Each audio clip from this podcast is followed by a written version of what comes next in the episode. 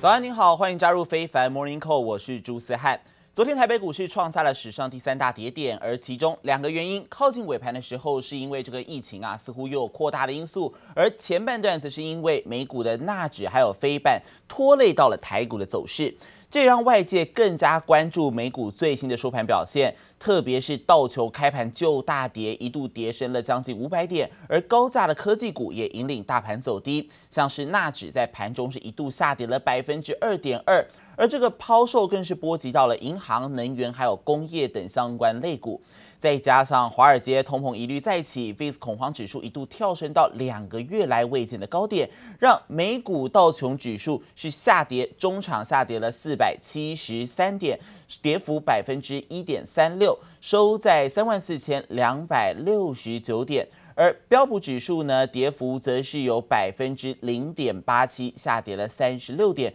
收在四千一百五十二点。不过有趣的是，部分科技股，包括亚马逊、还有 Netflix 等等呢，他们在午盘之后强势的收复了部分的失地。纳斯达克指数呢，尾盘仅下跌了十二点，跌幅百分之零点零九，收在一万三千三百八十九点。而费城半导体指数更是上涨了八点，涨幅百分之零点三，收在两千九百七十六点。而其中台积电 ADR 呢，涨幅更是有将近百分之零点五啊。不过说到科技股遭到重击，美股今年的走势真的是非常的疯狂啊！由于对于通膨率上涨，还有估值过高的担忧，让我们刚好提到大型科技股开盘随即重挫卖压，甚至压迫到其他的类股。但或许是空头回补，或者是投资人逢低来接盘，科技股在晚盘的时候反弹，投资人重回到亚马逊还有 Netflix 怀抱，而其余市场则是陷入大跌。I think it's likely we will have a bit of a pullback here as we enter a seasonally slow time for the market. We've gotten through earnings season. There could be a little bit of a lack of news for the next couple of months. Normally, the market's slower in the summer. However, I still think there's a lot of room on the upside for this market between now and the rest of the year. And I think what's really going to be driving that is that there's so much capital still coming into the economy. 而除了科技股之外呢，道琼则是大跌了四百七十三点，盘中一度跌超过六百点，跌幅百分之一点三六，是创下了二月二十六号以来最糟糕的单日走势。而标普也跌了百分之零点八七，十一个类股当中有十个都下跌，而恐慌指数改写两个月来最高，是跳升到了二十三点七三。专家指出，联准会和美国政府向早已过热的经济注入了过多的纾困措施，恐怕会危及美元的储备地位，进而引发泡沫破裂。但是，也有分析师认为，美股在夏天本来就是淡季，到了年底之前还是有上涨的空间。而大家所担心的通膨部分呢，四月消费者物价指数 CPI 数据。华尔街预估，美国四月的 CPI 可能上升百分之三点六。而在这个数据公布前夕，美股市场对于通膨升温的隐忧是提前来反应。而联准会官员也再度强调，通膨升温只是暂时的现象。多位官员接连上阵发表谈话，试图要安抚市场的信心。I don't believe that inflation will be an issue, but if it becomes an issue, um, we have tools to address it. 从美国财长耶伦到联准会主席鲍尔，一再挂保证不用过度担心通膨，但这股对通膨的恐慌氛围依旧弥漫市场。在美国时间周三即将公布四月消费者物价指数 CPI 之前，再度引发关注。I think what we're talking about is, and what we're what we're all debating is, is there a moment where inflation seems a bit out of hand and the the market brings forward expectations of policy tightening. We've seen what that looks like before, where you know five-year rate goes up, the dollar strengthens, stocks sell off some, and and ultimately we assess from there whether the Fed's going to go ahead with the tightening plan. 联准会纽约分行一项调查显示，市场对四月通膨的预期上升到百分之三点四，创下二零一三年九月以来最高纪录。华尔街更预测，美国四月 CPI 可能上升百分之三点六。市场担心通膨上升影响企业获利空间，更可能让联准会提前调整货币政策。We'll have to be, you know, paying attention to whether or not inflation gets up above two and a half, three percent. Um, you know, to average 2%, you've got to be above 2% for some period of time. So inflation rates of 2.5% don't bother me, um, you know, as long as it's consistent with averaging 2 over some period of time. 联准会官员轮番上阵，安抚市场信心，不但再度搬出联准会的目标是平均通膨百分之二的论调，还强调目前并不考虑调整购债规模，紧缩货币政策。 When you get a jobs report like you did, and you see the volatility that we've had. you say, okay, we're on a good path, but we're a long way from home. And when you're a long way from home, it's not yet time to start thinking about, thinking about, talking about relaxing the accommodation that we've given. 光是台湾时间周三凌晨，就有联准会理事布兰纳德、联准会旧金山分行主席戴利，还有联准会亚特兰大分行主席波斯提克三位全都握有投票权的委员，竟接连发表谈话。再搭配石油输出国组织 OPEC 和美国能源情报署 EIA、国际能源署 IEA 公布的每月原油市场展望，最新通膨跟大宗商品之间的联动关系，都将是投资股市需要参照的重要讯息。记者王新文、邓光冠综合报道。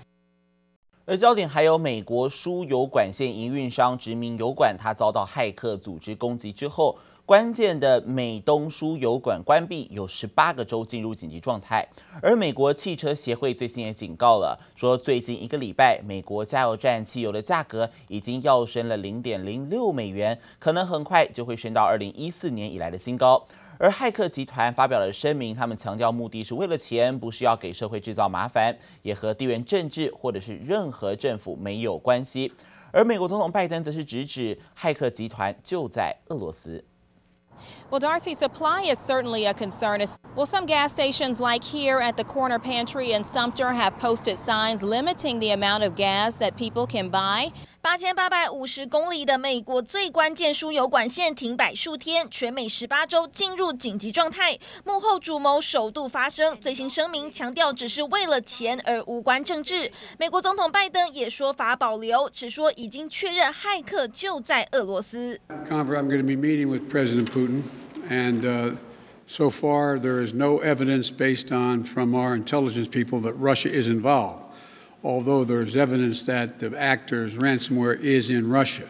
they have some responsibility to deal with this. 电脑系统目前被加密数据给锁住，网络遭到瘫痪，大约有一百 GB 的数据被窃。被害的苦主殖民油管正在积极和执法单位及能源部等联邦单位合作，已经恢复部分的电脑系统运作。FBI 证实，这个骇客集团就是黑暗面，相对年轻但恶名昭彰，总部可能在东欧或俄罗斯。由于黑暗面这次没有喊出勒索价码，但相关人士透露，黑暗面平均勒赎八十五万美元，如果遇上肥羊，也会狮子大开口要价五千万美元。These are clearly for-profit hackers. They have a for-profit business model. They're very serious about their business. They run it like a business. 美国汽车协会警告，最近一周，美国加油站汽油价格已经跃升了零点零六美元到每加仑二点九六七美元。如果再上涨零点零三美元，就会创下二零一四年以来新高。连国际油价也连带出现小涨。It's actually about a dollar more than we were paying at this time last year, and prices could continue to rise. The prices are too high. I'm working two jobs right now, just trying to support myself, pay gas, ride around in my car. Each cent makes a difference, whether it be one penny to ten cents, it makes a difference because it's taking money out of people's pockets that already are struggling. 专家预估最快本周恢复营运。拜登政府预计未来几天也将发布命令，要求和美国政府往来或承包政府标案的厂商都必须符合数位安全标准和更严格的登入程序。但拜登的命令能否适用于这些民间企业，仍然是一大疑问。这里还是杨启华综合报道。全球穆斯林将在星期四，也就是十三号，迎来开斋节假期。但是为了防堵疫情升温，马来西亚就宣布从十二号开始，全国要封城一个月的时间。而印尼更是提早从上个礼拜就祭出了旅游禁令。而亚洲疫情最惨的印度，在过去七天新增确诊还有病故人数是创下了全球新高纪录。不过，还是有数千名信众，他们坚持要参加宗教领袖的丧礼，完全无视防疫规定。印度民众不顾疫情参加宗教领袖的丧礼，几乎没有人戴口罩，还爆发拉扯推挤。镜头拉远一看，至少数千名信众完全无视禁止群聚的规定，把街道塞得水泄不通。印度火葬场状况更令人触目惊心。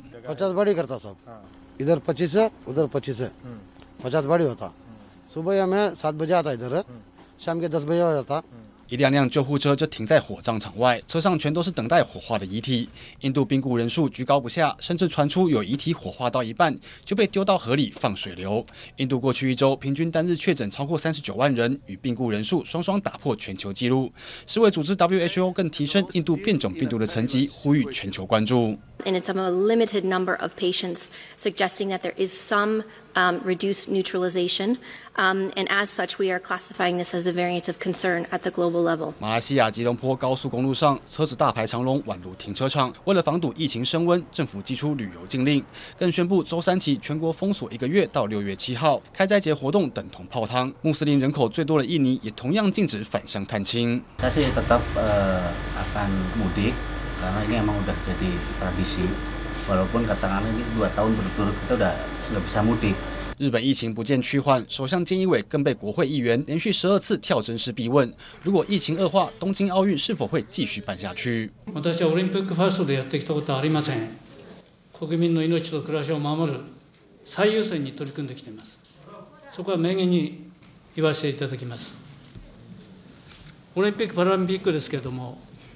まず现在の感染拡大を食い止めることが大事だと思います。菅义伟没有正面回答，但强调东京奥运从不是他的优先考量，重点是先遏制疫情扩散，希望能先安定民心。记者林伯利嘉颖综合报道。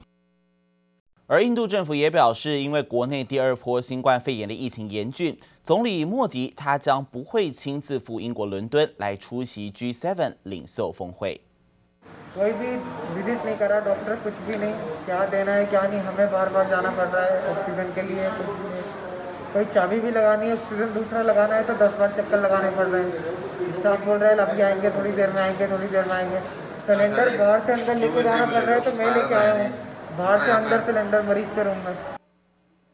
目前印度的第二波疫情真的十分惨烈哦，已经累计超过了两千三百万人染疫， 而包括首都新德里还有金融中心孟买都是这一波疫情最严峻的区域，医疗系统是濒临崩溃。但是欧盟的情况其实也好不到哪里去，最新呼吁希望可以延误供货的阿斯特捷利康公司在六月底之前运交至少一亿两千万剂的 AZ 疫苗。这也是欧盟首度针对疫苗的数量来正式提出要求，而缺乏疫苗的还有台湾长期的盟邦洪都拉斯，但该国总统最新是表示，为了取得疫苗，洪都拉斯可能会在中国来设立商务办事处，先把政治问题摆在一旁，赶紧来解决疫情的危机。印度在全球供应链的地位可以说是举足轻重啊，但是最近疫情失控，已经冲击到了包括疫苗、制鞋、成衣、鞋类，还有金融服务等重要的产业，甚至可能会波及到航运业，因为船员有很多都是印度籍。而不仅这个亚洲第三大经济体恐怕会面临到复苏停滞，全球也笼罩在物资短缺的危机。印度卫生部就公布了周二新增肺炎确诊数是新增了三十二万例哦，而死亡数呢更是增加了三千八百七十六例。而到目前，印度的总感染人数刚才有提到已经逼近了两千三百万，而病故人数更是冲破了二十五万人。而印度呢，在一七天，也就是一个礼拜啊，平均所新增的确诊数，平均下来是有达到三十九万例哦，创下了历史新高纪录。而印度的疫情失控，让原本看好今年 GDP 有两位数成长的经济学家准备下修这个预估。而去年莫迪政府为了防堵疫情来实施的全国封锁，让印度也陷入了近二十五年来首见的衰退。而另外，在菲律宾还有马来西亚。今年第一季的经济还是持续在萎缩当中，是陷入到衰退的泥淖。而印尼还有泰国的经济也同样是出现疲软的信号，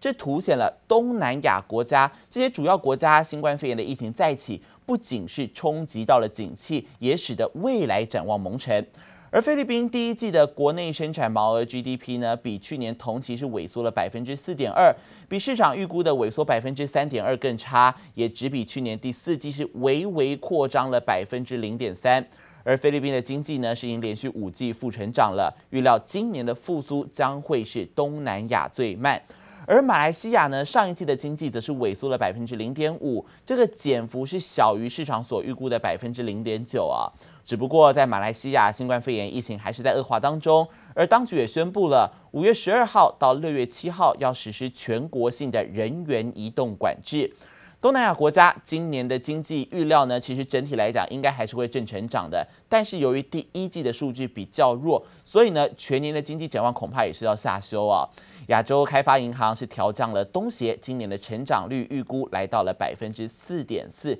并且调低刚才有提到的马来西亚、菲律宾还有泰国这三个国家的成长预估。而彭博资讯经济学者也表示呢，东协各国最近所公布的数据普遍疲软，这显示今年区内经济只可以弱势反弹，而且得要更加仰赖天然资源的出口来维持成长。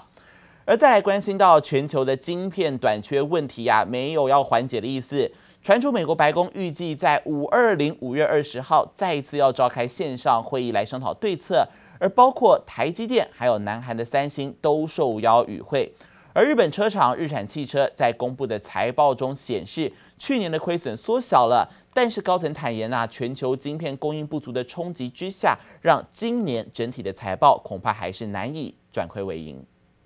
日本日产汽车去年推出全电动休旅车，被视为是转型电动化重要里程碑。但新冠疫情笼罩，冲击业绩，日产去年亏损四千四百八十七亿日元，约合台币一千一百五十亿元。二千二十年度は新型コロナウイルスに加え、世界的な环境意识の高まり、政治経済の动きなど、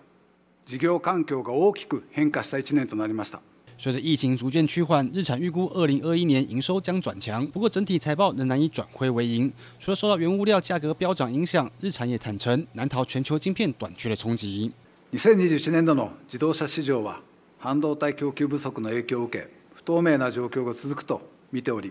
当社も例外ではなく。 不过，不止车厂受影响，继美国汽车业向拜登政府求援后，美国科技业者也跳出来，包括苹果、微软、Alphabet 以及英特尔等科技大厂，最新成立美国半导体联盟，已经开始游说国会增加补助，扩大本土晶片的产能。Demand trends have really accelerated across multiple different sectors, right? And whether that's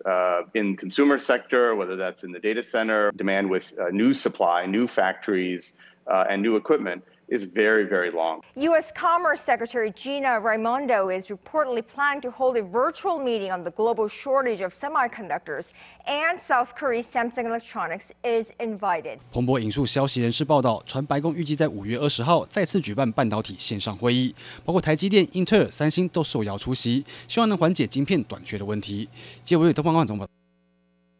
而在晶片消息，还有日前有日本媒体报道，中国最大的记忆体晶片制造商长江存储正在秘密计划要摆脱对于美国技术的依赖，但最新这个消息是遭到了长江存储的否认。日经亚洲评论在上个礼拜报道，长江存储的高层每个月都会飞往北京，和中国最高经济管理机构来举行一系列的会议。想办法要淘汰美国的供应商，以及那些依赖美国技术的供应商。而日媒还说啊，长江存储是中国制造二零二五计划的核心企业之一，因此中国政府下令对于长江存储的供应链要来进行大规模审查，寻找本地的供应商。但是呢，对于这个消息，长江存储是提出了否认，发表声明来解释，说自己是全球化的公司，积极融入全球的半导体供应链。不想将合作伙伴排除在任何特定区域之外，而目前中国半导体产业在晶片设计还有设备方面呢，还是很依赖美国的技术。但是长江存储其实目前并没有列入在美国贸易的黑名单当中。